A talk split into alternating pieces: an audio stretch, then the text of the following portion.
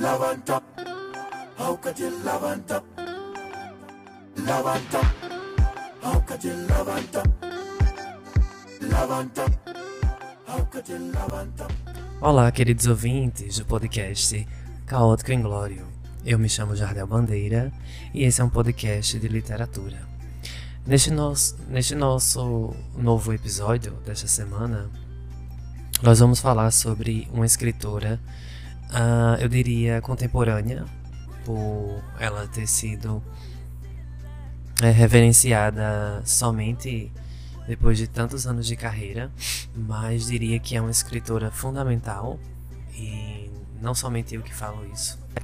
Não sou somente eu que falo isso, mas também é, a crítica né, literária e a academia também reverencia a Paulina Tiziani como uma das mais é, influentes e refer é, referenciadas e citadas, estudadas é, escritoras do mundo, né? E antes de a gente entrar no livro de hoje, que se chama Niket, uma história de poligamia, uh, que tem título e subtítulo, e a gente vai explicar direitinho o que cada coisa significa dentro da dimensão do contexto desse livro. Mas antes de falar especificamente da obra, a gente tem é, até um dever histórico de falar quem foi a quem é, né, no caso, que ela está viva, graças a, a, graças a Deus ela está viva e produzindo bastante e sendo influ, é, influência e referência para muitos escritores é, do mundo todo. Quem é Paulina Tiziane? Então a Paulina, a, a pronúncia Tiziane, né? Eu falo Tiziane por uma questão de escolha, mas muita gente a chama de Xiziane mesmo.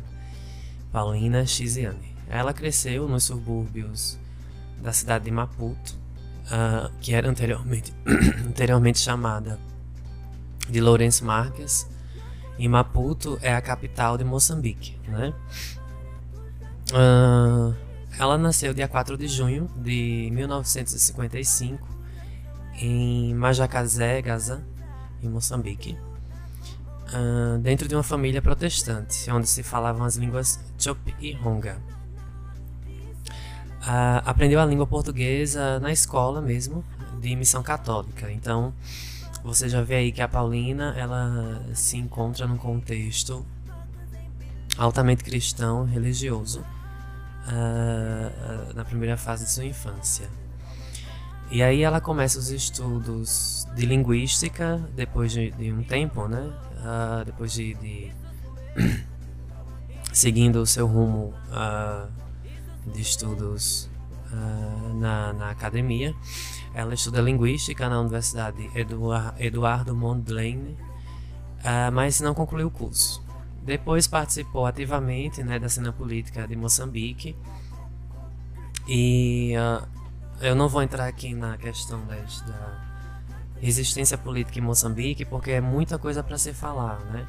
A gente tem também outro grande escritor moçambicano que é o Mia Couto. Né? Acho que vocês aqui já devem ter ouvido falar em Mia Couto. Se não, procurem saber também quem foi Mia Couto.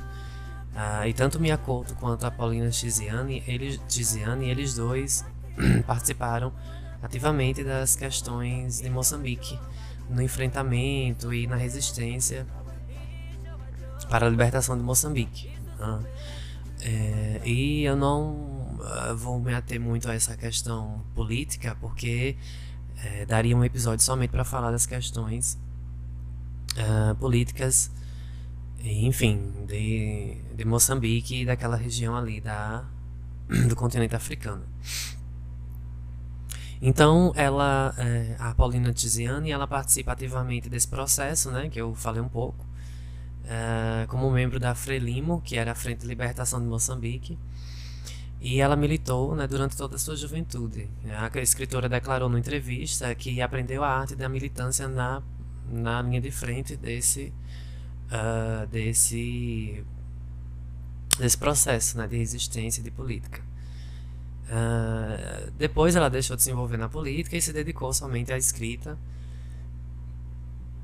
como também a dificuldade que ela teve na publicação de suas obras. E, a, e aqui eu quero deixar um, um depoimento de. Uh, eu, eu, eu, na época do curso de letras né, que eu fiz, a, eu paguei uma disciplina optativa, inclusive, e aí já diz muita coisa né, da grade curricular do curso de letras nas universidades. Uh, agora, né, atualmente eu sei já que a, a literatura africana e afro-brasileira ela já faz parte da grade de alguns cursos de letras pelo Brasil como, como é, disciplina obrigatória, né?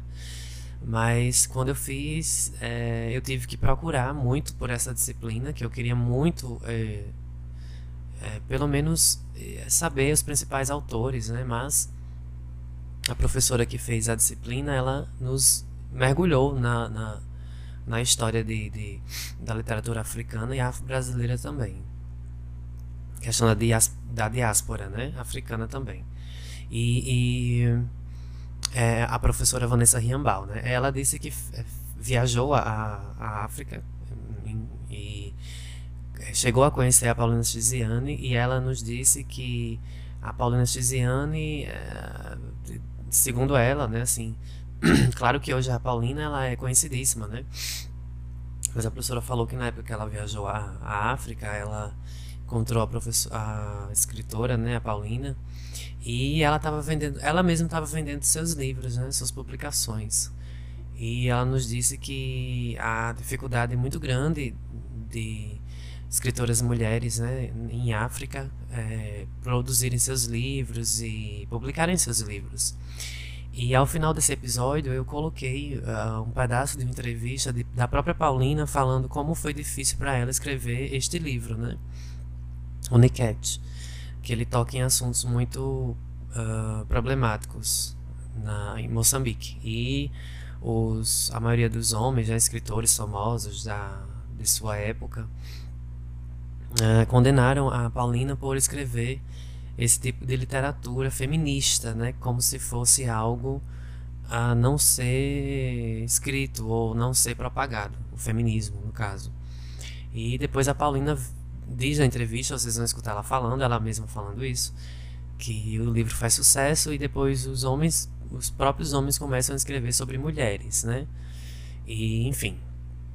E aí a professora Vanessa falou que é, a Paulina, ela é muito simpática e que só nesse, nesse ato dela mesmo vender seus livros, né, assim, quando ela vai para congressos e enfim. Hoje eu não sei como é mais, mas provavelmente ela não faz mais isso, né, até porque a idade tá tá chegando para ela. E a professora disse que ela tava com a mala cheia de livros e vendendo seus livros, enfim. E, e só esse esse esse esse processo da professora falar desse, desse momento que ela encontrou a Paulina já nos diz bastante quem é Paulina Tiziane, né? Enfim, e fiquei muito feliz, né, que a professora compartilhou esses, essa, essa vivência com a própria escritora. É, é bem legal, assim, quando ou a gente encontra o escritor do livro que a gente gosta, ou alguém teve contato de alguma forma com, com o escritor, enfim. E é, é, como, é como se fossem os, os. Como se fosse, tá, minha gente? Um, um cantor, uma cantora muito. Muito uh, importante pra gente que a gente tem contato, por exemplo, né? No, no meet and greet, né? No conhecer atrás do palco, enfim. É a mesma emoção para quem é fã de. É, para quem é amante, para quem gosta de literatura, né? É a mesma sensação. E aí, voltando aqui à biografia, né, a breve biografia de, de Paulina, ela. A, entre as razões que ela, que ela teve para desistir um pouco da militância, né, foi a desilusão que ela tinha com as diretivas políticas do Partido Frelimo pós-independência, né, sobretudo em termos de políticas filo-ocidentais e ambivalências ideológicas internas do partido, que, pelo que diz respeito às políticas de mono e poligamia, quer pelas posições de economia política marxista-leninista, ou ainda pelo que via com as suas hipocrisias em relação à liberdade econômica da mulher. Aí a gente já tem, a gente já vai puxando né, para o nosso livro de hoje, quando a Paulina ela ela não quer mais participar da frente na Frelimo por conta desse processo, né? Que ela viu que militavam se pro, se militava por muita coisa, mas quando iam quando ia se questionar sobre a questão econômica, a autonomia da mulher em Moçambique, ainda se ela via muita coisa, né? retrógrada e conservadora e aí ela desistiu, né? E enfim, é, vocês, para quem leu Niket e para quem deseja ler Niket ou para quem vai, vai querer ler Niket, vocês vão perceber que, que ela, ela critica muito esse processo econômico da mulher nesse ambiente é, moçambicano, africano de relações e, e, e subalternização né, da mulher.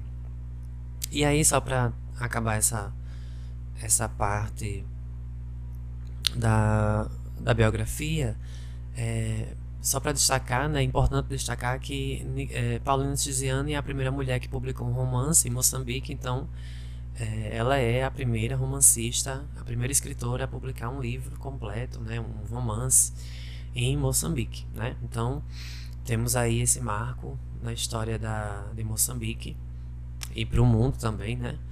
E iniciou a sua atividade literária em 1984 com contos que ela publicava na imprensa, nos jornais, nas revistas. E as suas é, escritas, né, vem gerando muitas discussões polêmicas sobre assuntos sociais. E aí, um desses assuntos é a poligamia que existe em Moçambique. E aí, por isso que o subtítulo, né, eu disse para vocês que ia falar sobre o título e o subtítulo. O subtítulo do livro se chama Uma História de Poligamia. Enfim, Uh, passando agora para o livro, uh, a gente tem. Ah, vou fazer um, um breve resumo. Uh, então, antes de a gente é, ir para o breve resumo da, da obra, né, a gente pode ver que a etimologia já da, da escrita de, de Tiziano ela é muito forte ela tem muito cuidado em usar as palavras que ela, que ela utiliza nos seus escritos, nos seus livros e nos seus contos, né, nos seus textos. E aí, Niket, né, o título do, do, do livro, que tem por subtítulo Uma História de Poligamia, Niket é o nome de uma dança tradicional que é feita pelas meninas em rituais de iniciação sexual no norte de Moçambique. Uh, Diniz, 2014. Então, Niket uh, para a cultura moçambicana quer dizer uma dança, né? É o nome de uma dança tradicional que é feita pelas meninas em rituais de iniciação sexual no norte de Moçambique. Então aí Paulina já vem com ah, uma crítica social, né?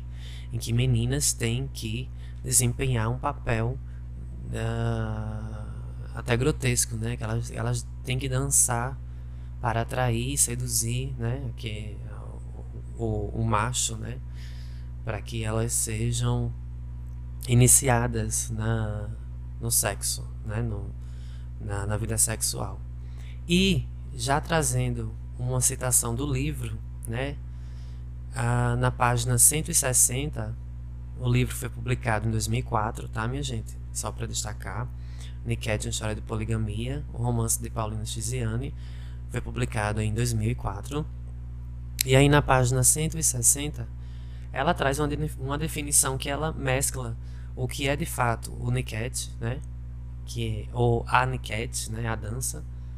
E, ou é, com o que é de fato a Niket, a dança, e o que, o que ela.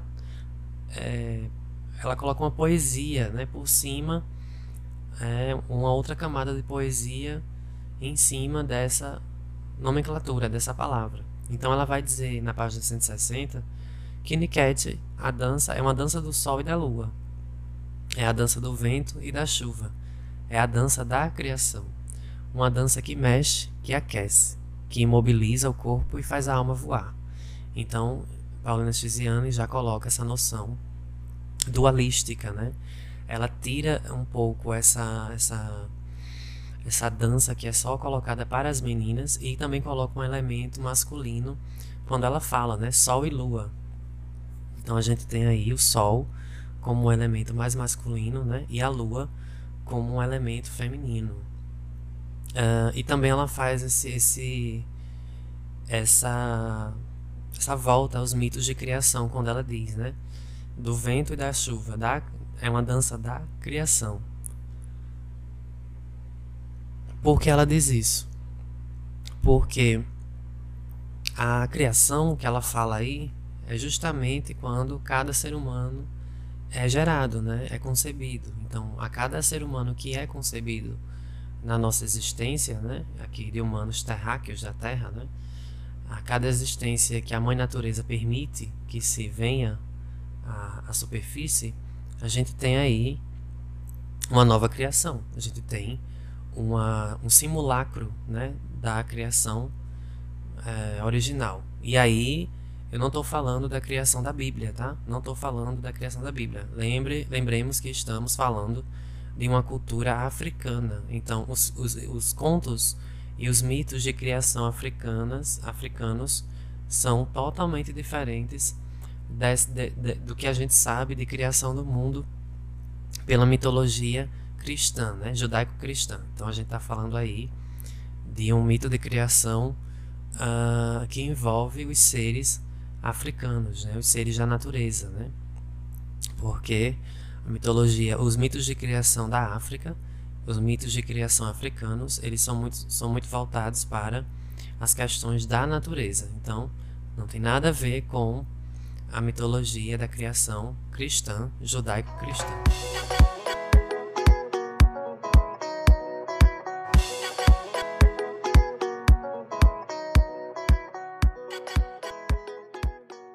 Niket, né, em resumo, é uma narrativa romanesca, mas muito pautada na, na contextualização e também na ambientação de Moçambique, que fica ao sudoeste da África. Nela, uh, na, na, na, na, obra, né, Paulina retrata alguns recortes sociais e religiosos dessa região, uh, bem ao sudoeste da África, né, que fica lá Moçambique. Uh, ela expõe algumas manias, hábitos e anseios e também não deixa de falar das incompletudes perdão, das mulheres moçambicanas. E também, né, uh, querendo ou não, da incompletude da mulher numa visão uh, psicológica, né, numa visão psicanalítica. Ela conta a saga da personagem Rami, que é a, a, a Rami é a personagem principal, que a, narra, a narradora em primeira pessoa, descobrindo que, é, é, mesmo sabendo que esse aspecto né, faz parte de sua cultura, de que o seu marido, seu companheiro, ah, tem relacionamento com outras mulheres, a narrativa apresenta aos leitores várias coisas, né, vários elementos hegemônicos, vários elementos que são tradicionais mas ela, a Paulina faz o, o, a genialidade de apresentar essas questões culturais tradicionais às avessas. Né? Ela faz tudo ao contrário. Uh, a narrativa ela apresenta uh, a voz das mulheres, né? então uh, já por aí Paulina Tiziano já foi criticada, né? já, já teve eh, os leitores homens né? de lá de Moçambique, né? e de certa forma de alguns lugares também do mundo já se sentem é, subalternizados, entre aspas, tá certo? Por, porque a Paulina ela dá lugar à voz feminina. Então a voz feminina é a que aparece nessa obra, em todos os sentidos. Narrador, a, a, a voz feminina é a, é a personagem principal, a voz feminina também tá em cada das outras, das outras mulheres que Paulina dá a voz enquanto eu lírico, né? É, como eu sempre repito, sempre que eu falo do autor que escreveu a obra, eu falo do autor, mas entre o autor e a obra a gente tem aí o meu lírico que se subscreve, se circunscreve nessas entrelinhas do, do, do romance, da narrativa, certo? E aí, uh, ah, para contextualizar, uh, a gente remonta, né? A gente tem que remontar como eu já falei aqui, para contextualizar a obra, a gente tem que remontar o que é Niket. E aí a gente tem a, essa primeira, essa primeira, esse primeiro impacto, né? Que, que danada é essa, essa, essa palavra?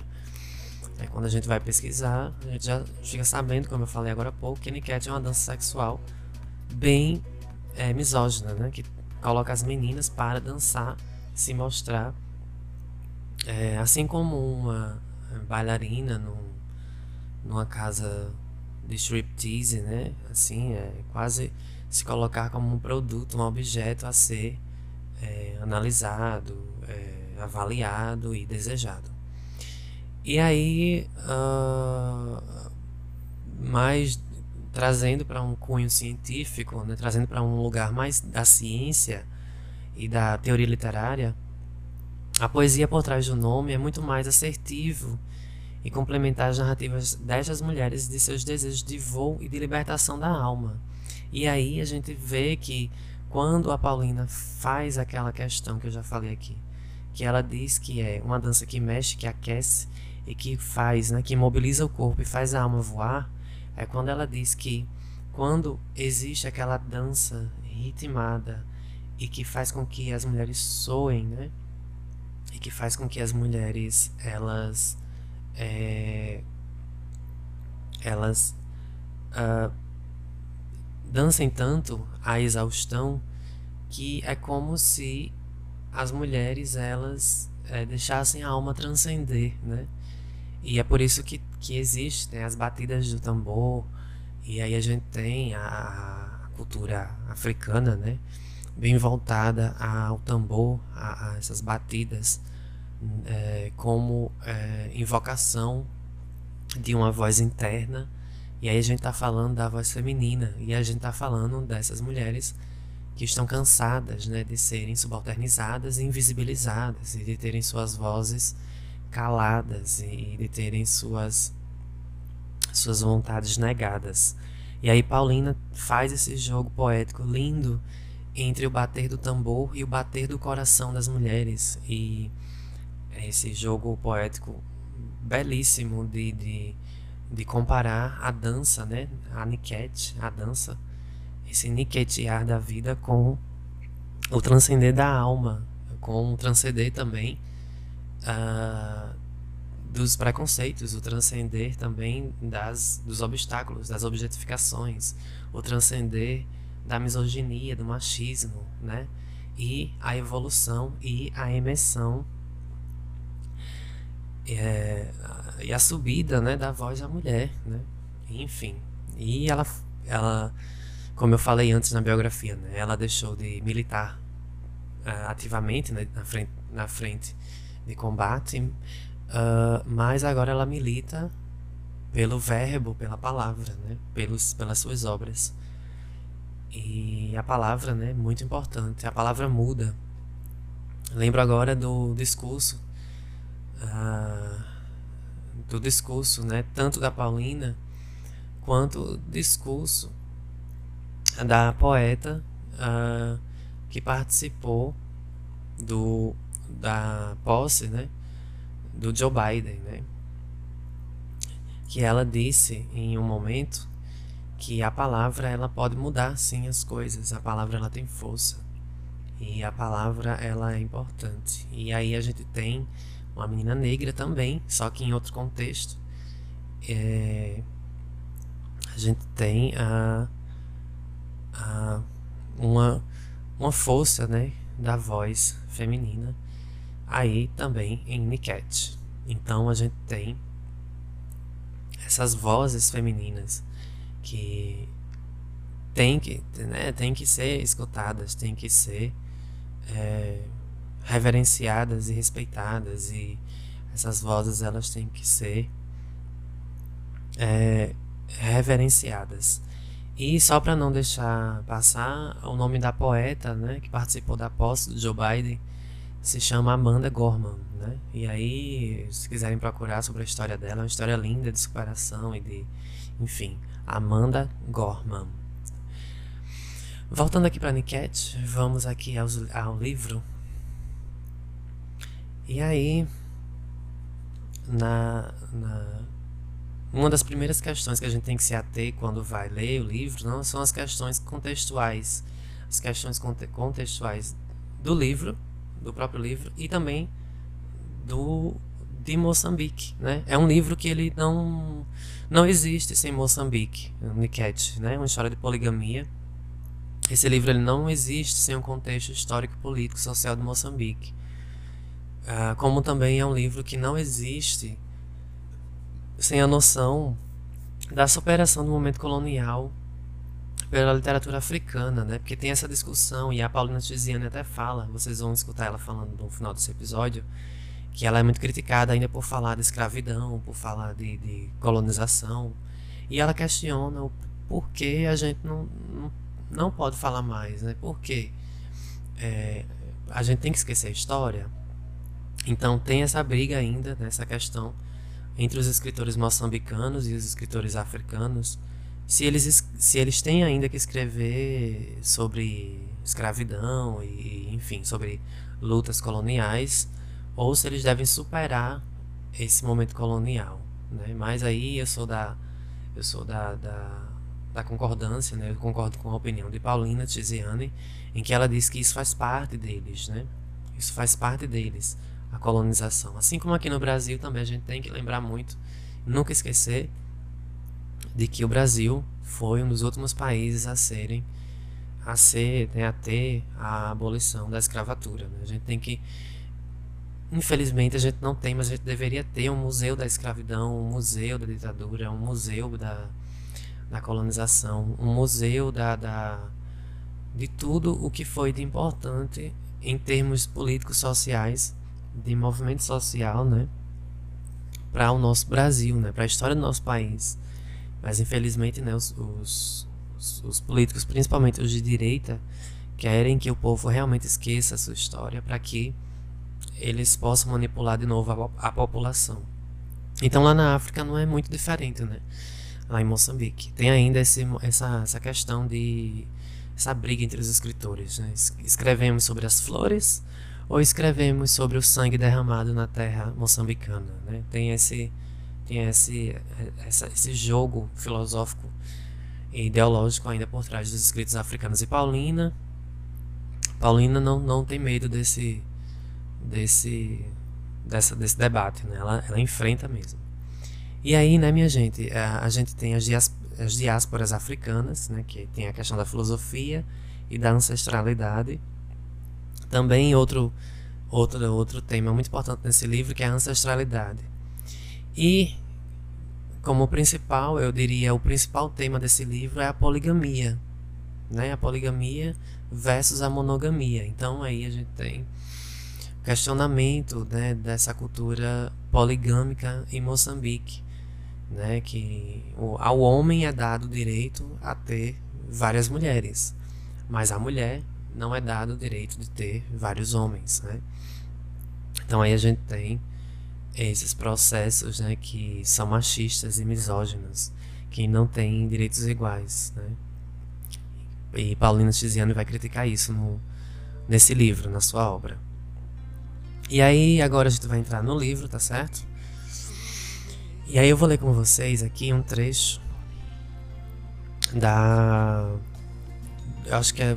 Acho não. É um trecho inicial do livro que ela fala sobre as questões de nor, do norte culturais entre o norte e o sul uh, de Moçambique, né? Então a gente tem aí dentro de um país que faz parte de um continente africano, né? Porque muita gente acha que a África é o continente africano, né? É uma coisa só. Estão muito enganados, né? A África, o continente africano tem países e mais países diversos em cultura, em escrita, em língua, em dança, em em vestuário, em, em culinária, né, etc, etc. Assim como o Brasil também tem sua diversidade também entre vários estados, né? no caso da, do continente africano são vários países, e Moçambique não é diferente. Dentro de Moçambique a gente já tem uma diferença entre a cultura do norte e a cultura do sul.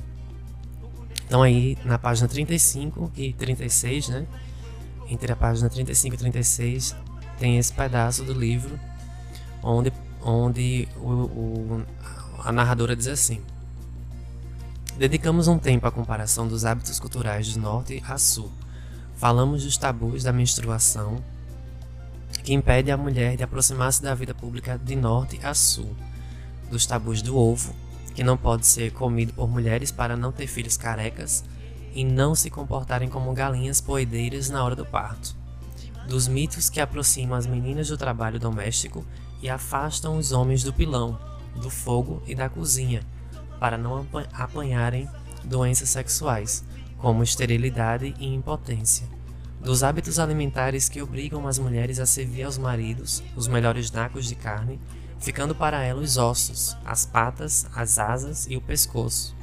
Que culpam as mulheres por todos os infortúnios da natureza. Quando não chove, a culpa é delas. Quando há cheias, a culpa é delas.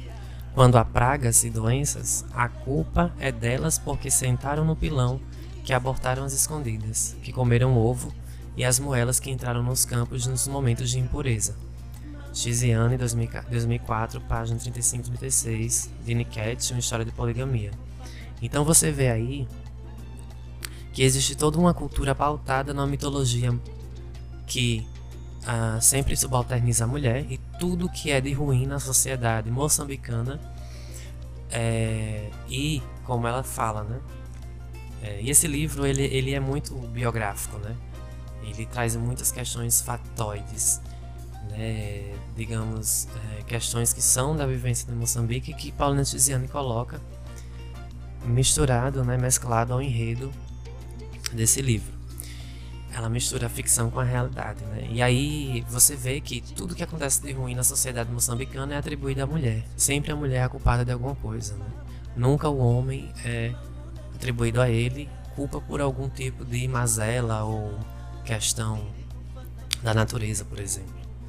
Então ela diz que a única, a única coisa que aproxima o norte de Moçambique ao sul de Moçambique, dentro da cultura deles, é a subalternização da mulher. Né? Então é por isso que o livro ele, ele foi, ficou tão famoso e, e polêmico em toda a Moçambique, né? em todo o país de Moçambique. Uh, então, é, para compor aqui a, a fala da, da Tiziane, né, do livro também, eu fui atrás né, de, um, de um teórico e estou usando também é, peço licença a vocês, né? Que estou usando também um artigo científico que eu publiquei, né? E que fui apresentar em um congresso sobre o feminino e as vozes femininas. E esse, o link para a leitura desse artigo, né? Para o artigo científico completo, vai estar na descrição desse episódio. E aí eu fui atrás de de alguns teóricos diaspóricos, né? Por isso que eu falei em diáspora africana, né? Que diáspora africana é todo texto, né, todo texto literário ou teórico sobre África que não foi feito em África, né, foi feito, por exemplo, no Brasil. Então a gente aqui já tem uma, uma literatura afro-brasileira. Se a gente for para os Estados Unidos, a gente tem uma, uma literatura afro-americana. Se a gente for para para Colômbia, a gente tem uma literatura afro-colombiana. Então a gente tem que colocar a questão da diáspora, né, que é diasporar, que é a questão de tudo que não se é de um lugar de origem, a gente diaspora, né? Essa questão de, de, de ser para fora. É, é, algo que foi feito para fora da, do local de origem, mas não deixa de ter temáticas e traços ah, que rela se relacionam com o lugar de origem. Por exemplo, aqui, ah, o texto do Mariano, né, que é um texto diaspórico que ele fala da questão dos rituais de iniciação das meninas nessa parte de Moçambique. Bem específico esse texto. É um texto de 2010, página 78. E aí o Mariano né, ah, vai dizer assim: os rituais de iniciação que marcam a passagem para a vida adulta são feitos logo em seguida à primeira menstruação, sendo precedidos pelas modificações corporais, especificamente os órgãos genitais. De acordo com a antropóloga moçambicana Esmeralda Mariano, uh, o alongamento dos pequenos lábios vaginais, iniciado na fase da, de pré-puberdade, dos 8 aos 12 anos, servira no futuro desta menina, já que, uh, devido aos partos normais, a vagina tende a sofrer uma progressiva dilatação. Então, os lábios alongados são introduzidos no orifício uh, vaginal durante o ato sexual para proporcionar, né, propiciar prazer sexual parceiro. Então veja aí, as meninas são mutiladas, né? As meninas em, em esse lembra do Niket que a gente falou essa dança. Então as meninas elas são iniciadas nesse processo também com mutilações genitais, né? Elas são os, os lábios das, eh, os lábios da, da genitália feminina é alongado para que o, o pênis, né, quando for quando as meninas forem ter forem ter seus atos sexuais com seus parceiros, para que satisfaça o homem e não a menina, né? Então aí a gente tem algo que é feito é, uma mutilação no corpo da mulher para satisfazer o homem, né? Então a gente tem aí uma extrema questão misógina e machista, né? E aqui, nesse, nesse contexto dessa cultura, a, aquela, aquele ditado, né? Meu corpo, minhas regras não se aplica. Sempre são as regras do homem. Bem triste, né, minha gente? Mas a gente tem que saber a, essa questão da, da cultura, né? que é diferente da nossa, porém a gente sabe que tem pessoas que não concordam com isso, né? Como a nossa aqui, escritora, brilhante escritora Paulina Tiziane, que nos deu essa obra impecável, que é Niket, uma história de poligamia, para nos dizer que está errado, né? E para abrir os olhos também das mulheres, querendo ou não. Ela faz esse ato feminista, né? Ela não, ela disse que não, não teve a intenção de é, de fazer algo feminista, né? mas é, só de ela ter colocado essas questões é, culturais em Niket, ela já faz essa denúncia social, ela já faz essa denúncia é, dentro lá do, da política social enfim da questão hierárquica e subalternizante das mulheres em Moçambique. Então aqui a gente vai para algumas partes do livro, tá certo? E aí eu vou lendo e vocês já estão acostumados que eu vou lendo e a gente vai fazendo análise, tentando analisar. Sim, outra coisa, tá? Eu tô aqui no, no quase no fim do episódio, mas eu só quero destacar que meu lugar de fala não é o de mulher, tá certo? Nem de mulher trans, nem de mulher cis, enfim. Então, eu quero aqui deixar bem claro que é, eu sou um um homem cis e eu não tenho nenhum tipo de lugar de fala da mulher, mas estou aqui ecoando a voz pela literatura dessas mulheres, ok? Então, é, se vocês estiverem se perguntando o que é que um menino branco é, cis faz ecoando vozes femininas, vocês têm que reconsiderar um pouco esse questionamento, né? Nós temos que ter nossos aliados nas nossas causas.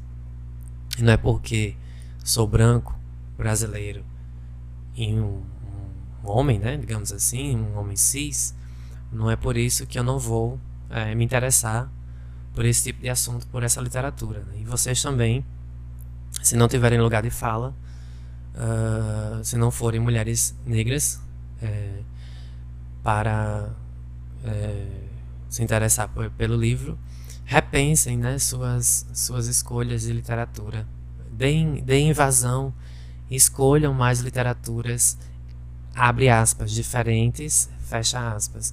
Escolham mais literaturas diversas, né, de outras vozes. Olhem só que lindo a gente ter uma escritora como Paulina Chiziane, que é de Moçambique, né?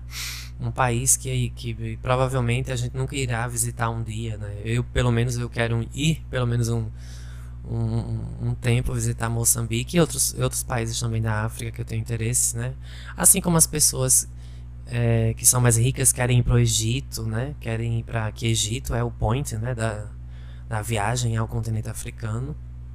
Muita gente às vezes esquece que o Egito fica na África, né? Que é, que é lindo, né? Que é histórico, etc. Por que não ir também para Moçambique, né? Conhecer lá a música moçambicana, a cultura moçambicana, etc, etc, etc. E por que não também conhecer é, literatura moçambicana, literatura africana, né? Temos aqui Niket, uma obra-prima, né? um livro lindo, é um livro perfeito, né? Eu diria assim que é, é um livro que também deixa você com raiva, porque você vai vendo o quanto as mulheres são subalternizadas ainda ali, é, ali do ladinho, né? Depois do Oceano Atlântico, a gente ainda tem esse processo muito forte de misoginia das mulheres, né? E aí, na página 92 do livro, tem um trecho que a Xiziane diz assim: A poligamia dá privilégios. ter mordomia é coisa boa. Uma mulher para cozinhar, outra para lavar os pés, uma para passear, outra para passar a noite. Ter reprodutoras de mão de obra para as pastagens e o gado, para os campos de cereais, para tudo, sem o menor esforço, pelo simples fato de ter nascido homem. Então ela vai condenando, né? É uma mulher que serve para cada coisa, cada necessidade que o homem vai ter, né? E aí na página 58, ela diz assim: Eu, Rami, sou a primeira dama, a rainha mãe. Depois vem a Julieta, a enganada, ocupando o posto de segunda dama. Segue-se a Luísa, a desejada, no lugar de terceira dama. A Sali, a apetecida, é a quarta. Finalmente, Sualé, a amada, a caçulinha, recém-adquirida. O nosso lar é um polígono de seis pontos. É polígono, um hexágono amoroso. Olha que lindo isso. Então aí, Xiziane, a Paulina apresenta as, as cinco mulheres, né? Uh, a gente tem a Rami, a Rami que é a principal, né? A protagonista, a Julieta, uh, a Luísa, a Sali e a Mauá Sualé, né? São as cinco mulheres, junto com o, uh, o Tony, né? Que é o parceiro, né? Que é o, o, o personagem masculino da obra, que quase nem aparece, né? Enfim, as, eu disse para vocês no início que Xiziane dá a voz às mulheres, mas ele forma o sexto, o sexto elemento que forma esse, esse hexágono amoroso, né? Mas ela diz, né? Rami diz que ela é a primeira, ela é a rainha mãe, né? E aí na página 70, em outro trecho, a, o narrador diz assim, a narradora, né, perdão. Vou visitar a tia Maria e ela conta a minha história de poligamia. Casada pela primeira vez aos 10 anos, o casamento foi encomendado antes do seu nascimento. O pai tem uma dívida, não conseguia pagar impostos e disse ao cobrador de impostos: A minha mulher está grávida. Se nascer uma menina, entregá-la-ei como pagamento, e assim foi. Então vejam só. E se você fizer uma mínima pesquisa sobre a cultura moçambicana, você vai ver que isso aconteceu muito. As meninas eram entregues como mercadoria e casavam muito cedo, né? Então, ela, a avó dela casou aos 10 anos de idade. A avó da personagem Rami, que se você fizer uma pesquisa, como eu acabei de falar, da cultura moçambicana, você vai ver que as mulheres Algumas mulheres casaram-se também aos 10 anos de idade. E aí no próximo trecho, uh, na página 35, uh, ah, e eu não estou seguindo a cronologia não, tá? Da, da obra. Estou aqui tirando pedaços do livro, senão o episódio vai ter 10 horas seguidas. Mas aí, no próximo trecho, a narradora diz assim: Olhei-a com surpresa. De repente, lembro-me de uma frase famosa: Ninguém nasce mulher, torna-se mulher. Onde terei eu ouvido esta frase? E aí Paulina Chesiane traz uma questão bem polêmica, né? Uma, uma questão que os, é polêmica para os conservadores, né, minha gente? Porque a gente sabe hoje que ninguém realmente nasce homem ou mulher. A gente se torna uh, uh, a gente se torna alguma coisa a partir do que a sociedade nos impõe.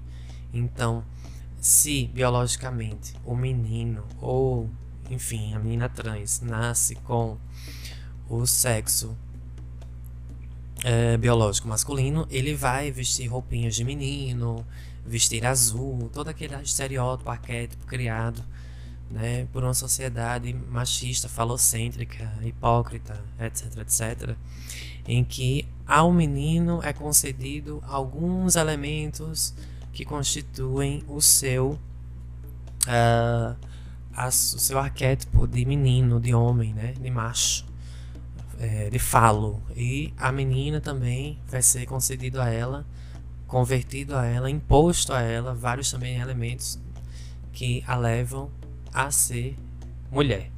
Então aí a gente tem essa frase que, que Paulo Nastiziane joga no livro e ela não diz de quem é. E aí a gente já sabe, né, que é da Simone Beauvoir. A gente sabe que é uma questão da uh, da Simone de Beauvoir, né, que ela diz, disse isso há muitos e muitos anos atrás, quando ela diz, né, ninguém nasce mulher, torna-se mulher, né, nenhum destino que nenhum destino biológico, psíquico, econômico define a forma que a fêmea humana é, assume no seio da sociedade, né? A gente tem aí essa afirmação que há mais estudos e mais é, anos de estudo acadêmico a gente tem a certeza que essa frase ela foi assertiva, acertada e ela é verdadeira.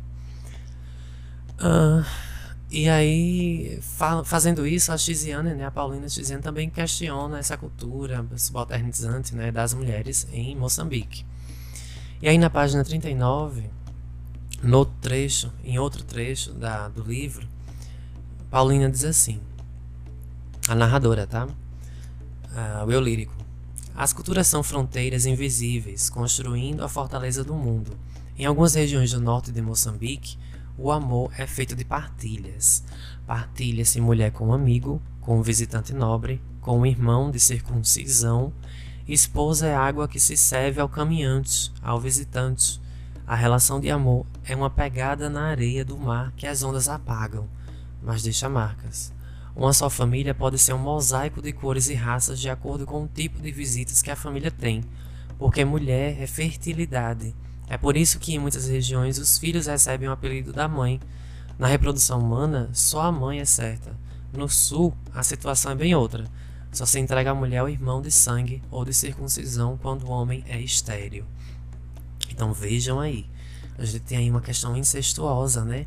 Mas assim como lá na, no Antigo Testamento, onde alguns pais, patriarcas, alguns pais, né, se deitaram com suas filhas, no, no Antigo Testamento da Bíblia judaico-cristã, tá? No, lá no Velho Testamento da, da Bíblia cristã mesmo, tá? Uh, a gente tem lá também uma questão assim, né? Parecida. E aqui na cultura do norte e sul da África, desculpem, ao norte e sul de Moçambique, a gente tem também essa questão de que é importante a reprodução humana. Então, até para o irmão, a sua esposa, você tem que dar para ela é, reproduzir né, a família, o, a prole, né, a, enfim, reproduzir. E aí eu, uh, nesse meu artigo também, nesse meu artigo científico que eu falei agora há pouco, eu também fui atrás de outros escritores que falaram sobre essa obra, sobre Niket, né? E aí eu trouxe a voz de Silva também, que é um texto diaspórico, né, de diásporas africanas, e aí, ah, na página 77, um trabalho de 2016, Silva diz assim: A personagem Rami, apesar de querer continuar ao lado do homem que ama e estar presa às tradições,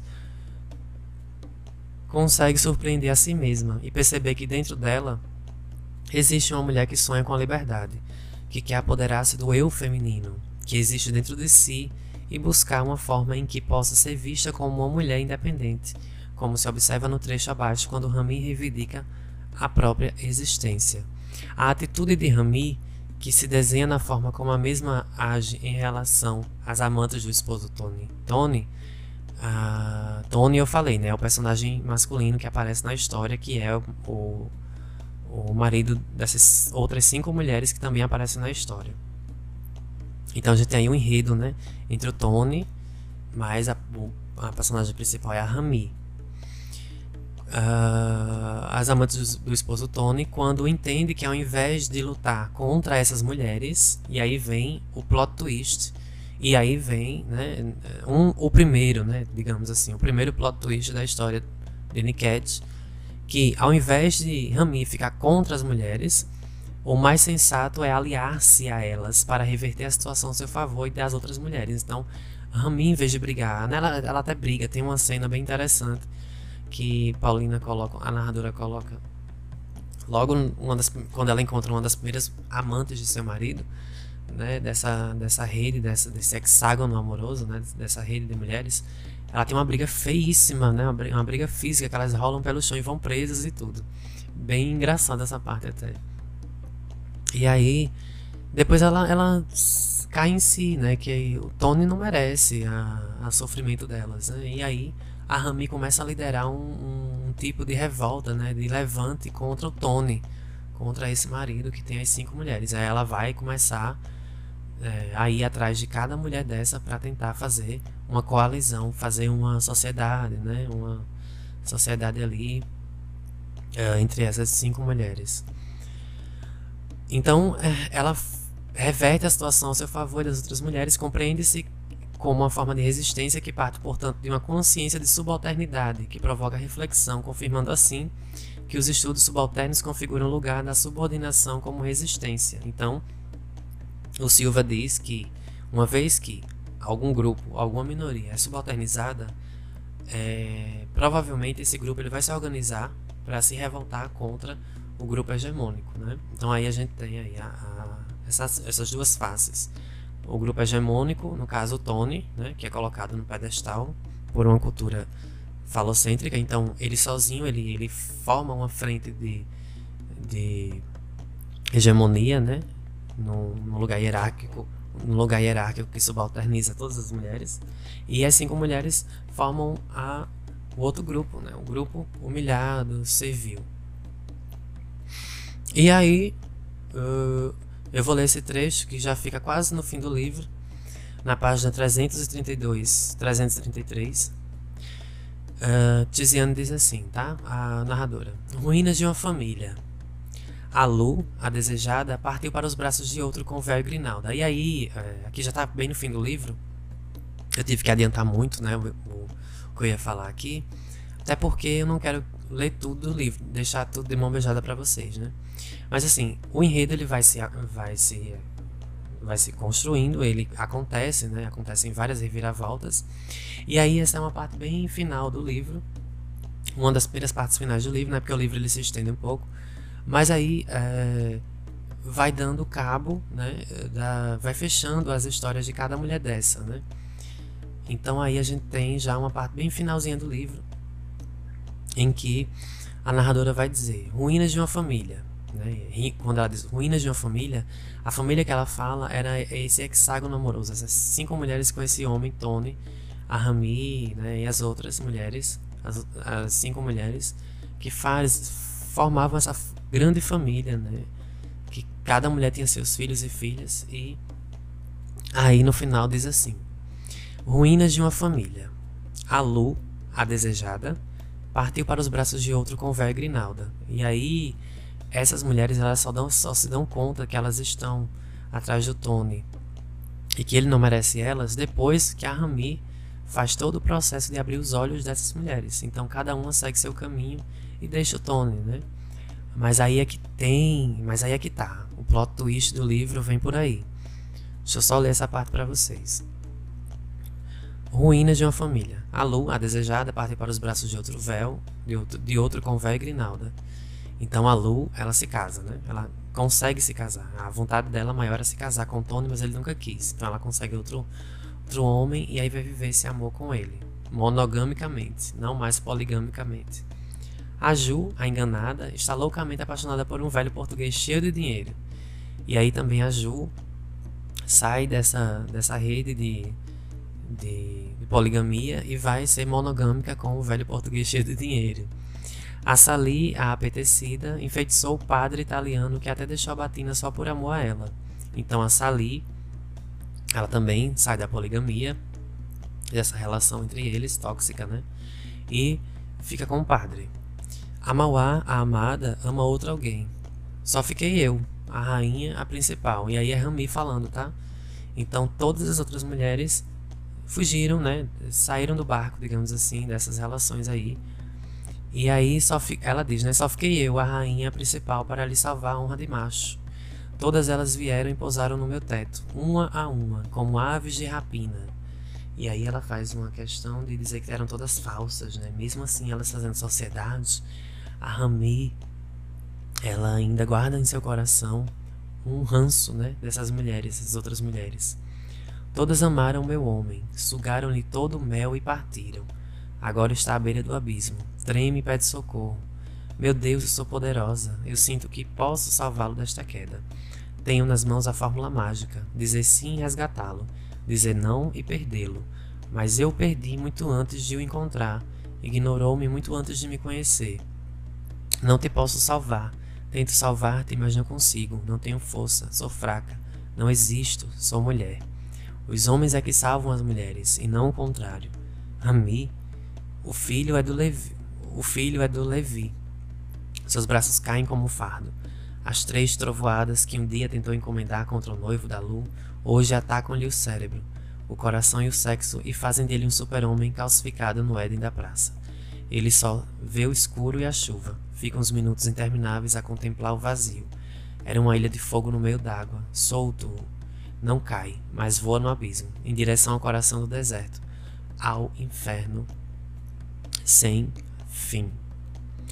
Uh, então vejam vocês, quando ela diz que ela diz sou mulher, eu não existo, a Tiziane ela vai atrás, né, poeticamente falando, de uma noção lacaniana de Jacques Lacan, em que ele diz que a mulher não existe. Mas ele não quis dizer que a mulher não existe enquanto pessoa. Ele quis dizer que a mulher não existe enquanto elemento psíquico, né? enquanto psique. O que Lacan, que Jacques Lacan, né, que é um dos pais da psicanálise, quer dizer é que não existe uma mulher, existem várias mulheres, né? Então a Tiziane, ela vai atrás desse conceito psicanalítico lacaniano quando ela diz: uh, Não tenho força, sou fraca, eu não existo, sou mulher. Ela invoca essa teoria lacaniana de Lacan para trazer essa noção de que ela não existe, né? Assim como nenhuma das outras é, mulheres que ficaram com o, Tony é, também não existem. Elas são fluidas, né? No caso, é, cada mulher tem que querer ser que elas quiserem. Né? Então é isso o que essa obra nos traz, né? Essa noção de que as mulheres são múltiplas, diversas, né? E, enfim, a Paulina brilhantemente termina a obra com esse plot twist, né? Lembra que eu falei do primeiro plot twist, que era que a Rami se associava às mulheres, né? Mas o que a gente não sabia, né, é que no final de tudo a Rami voltou para o Tony, né? Mas ela estava só fazendo com que as outras mulheres seguissem seus rumos, né? E deixassem o Tony somente para ela, de novo. E aí tem esse plot twist no final do livro, né? Muitas eu mesmo fiquei morto de raiva quando eu vi que a Rami voltou para o Tony. Olá pessoal do podcast. Só interrompendo um pouco aqui o fluido natural do episódio, é, eu venho só retificar que o fim do livro, né, foi uma interpretação que eu fiz, né, que ela é, deu a entender que ela ficou com o Tony no final, mas a própria Paulina Tiziane diz que o Tony ficou é, haver navios. No caso, o Tony ficou sem, sem destino, ficou um homem sem caracterização, né? Haja vista que ele fazia parte de um sistema machista. E aí a gente não tem a certeza se realmente é, ficou com o Tony ou se aquele final dá a entender que ela deixou o Tony e que o Tony que ficou perdido. E aí é, cabe a interpretação do leitor desse livro, né? Então, eu estou aqui interrompendo só para para dizer, né, já que eu edito o episódio e eu vi que eu cometi esse equívocozinho, né? Porque assim, interpretações existem. E a minha interpretação primeira é a de que ela voltou para o Tony, é, enfim, mas a, como a própria autora vai vai falar aqui no fim desse episódio, o Tony ficou perdido. Então a gente não sabe se ele ficou perdido porque agora ele só tem a Rami como esposa e aí ele vai ter que seguir a monogamia ao invés da poligamia, que seria o natural, entre aspas, daquela cultura de Moçambique, ou se ele ficou perdido porque ela deixou ele e ela ainda revela que o filho não é dele, é de outro homem e que ele não tem mais nenhum tipo de poder sobre ela. Então, basicamente é isso. Um abraço e continuem com o episódio. Né, depois de fazer ele sofrer tanto. Mas aí é como ela mesma fala, é uma escolha que ela faz. Né? E as escolhas das mulheres têm que ser respeitadas, independentemente do que seja. Também entra naquela noção de que é, dizem, né? O feminismo quer que a mulher não, não cuide mais da casa. Não é isso. O feminismo quer que a mulher cuide do que ela quiser. Então, por exemplo, se a mulher decide ser dona de casa, parabéns para ela. Ela fez a escolha de ser dona de casa.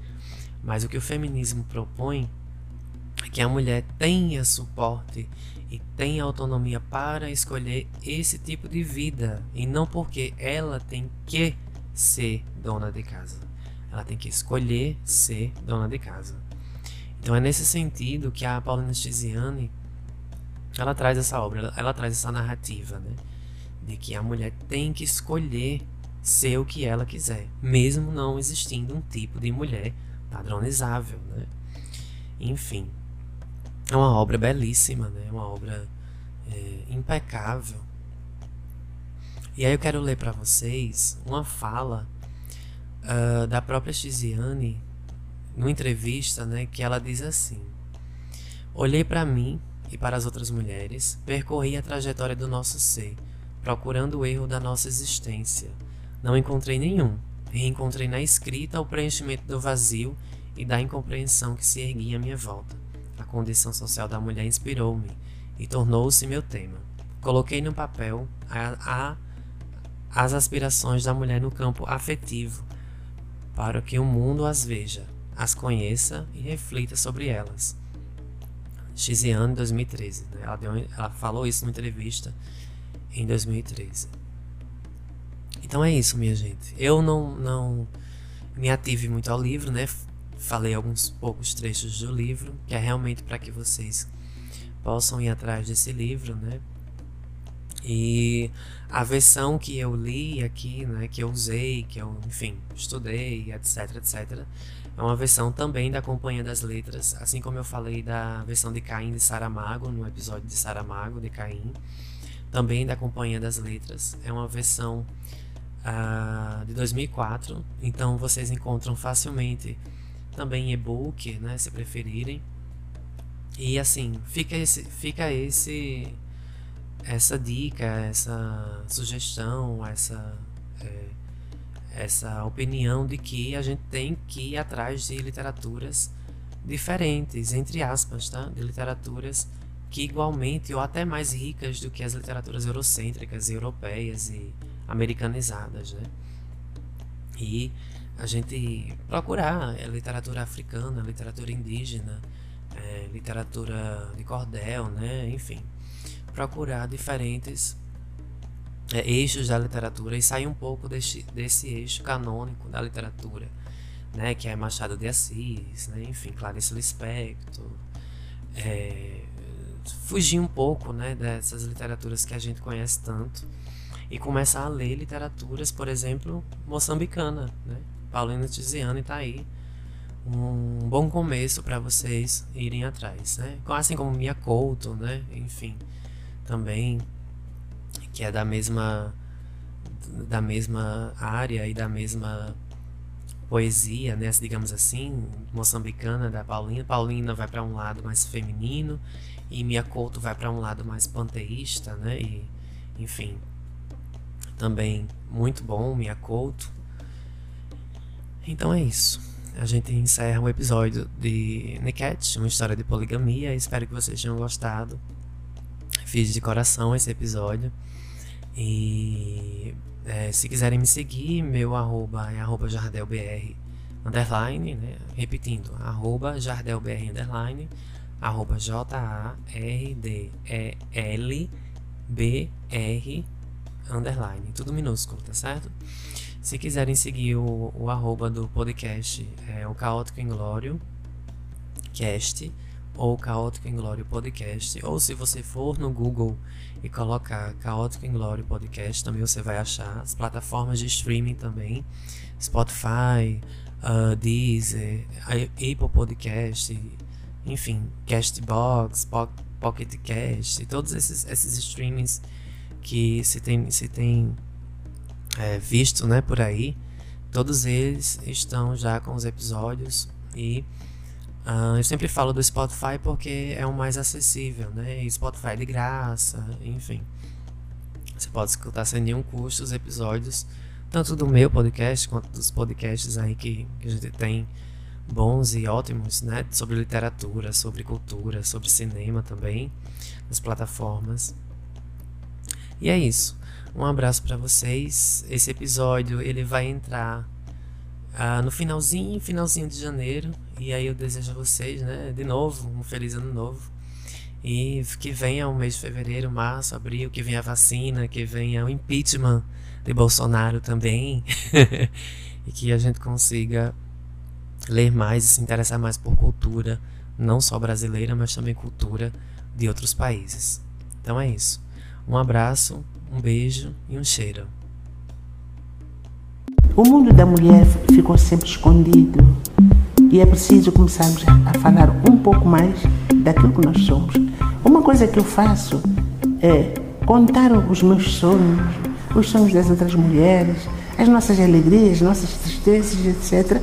Mas acima de tudo, negociando a nossa liberdade, a nossa dignidade como seres humanos.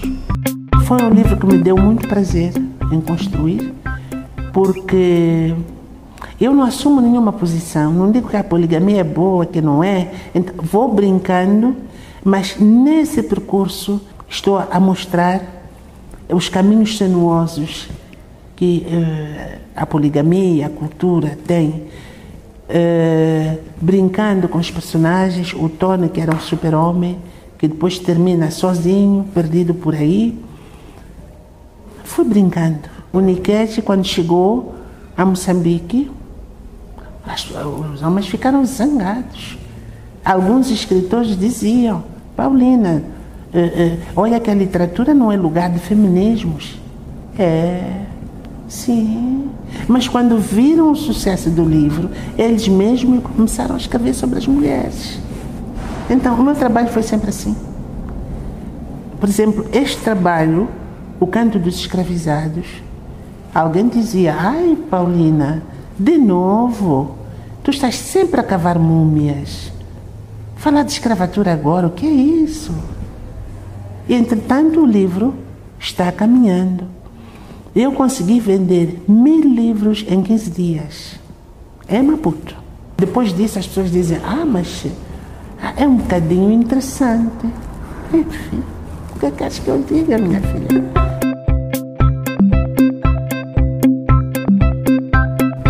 aquele Faustão.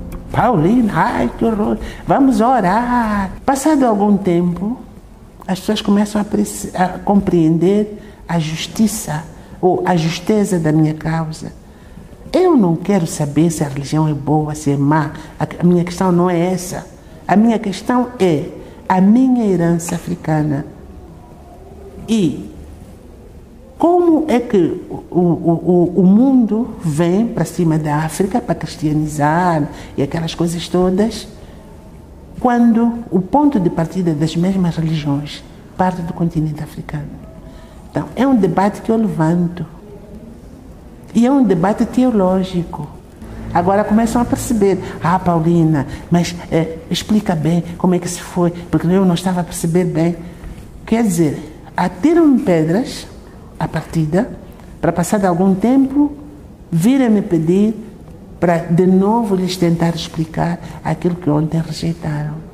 Que e depois pena. reconhecem Sim. a contribuição. Mas por quê? Primeiro, sou negra. Segundo, sou mulher. Se eu fosse qualquer outra coisa, muito, muito rapidamente aceitariam. E todo mundo se espanta. Como que eu consigo fazer coisas tão diversificadas, tra trazer pensamentos tão ousados? Mas como é que tu fazes uma coisa dessas? Eu fazendo.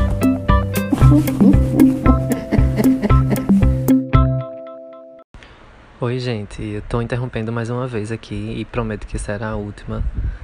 É, aqui no fim do episódio, só para dizer para vocês que eu errei na pronúncia e na, no sobrenome da Simone de Beauvoir.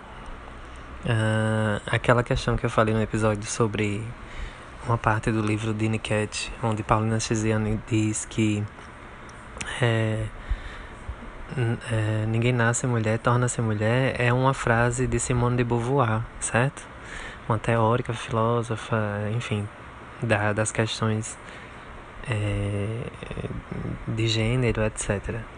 E o Bovary, que eu falo, Simone de Bovary, vem do romance de Gustave Flaubert, chamado Madame Bovary, que é tido como um romance dos romances. É um romance de 1856, né? Até bem famo famoso nesse romance. E virou filme já várias e várias vezes. Enfim, tem um filme bem legal na. Não sei se está na Netflix ainda.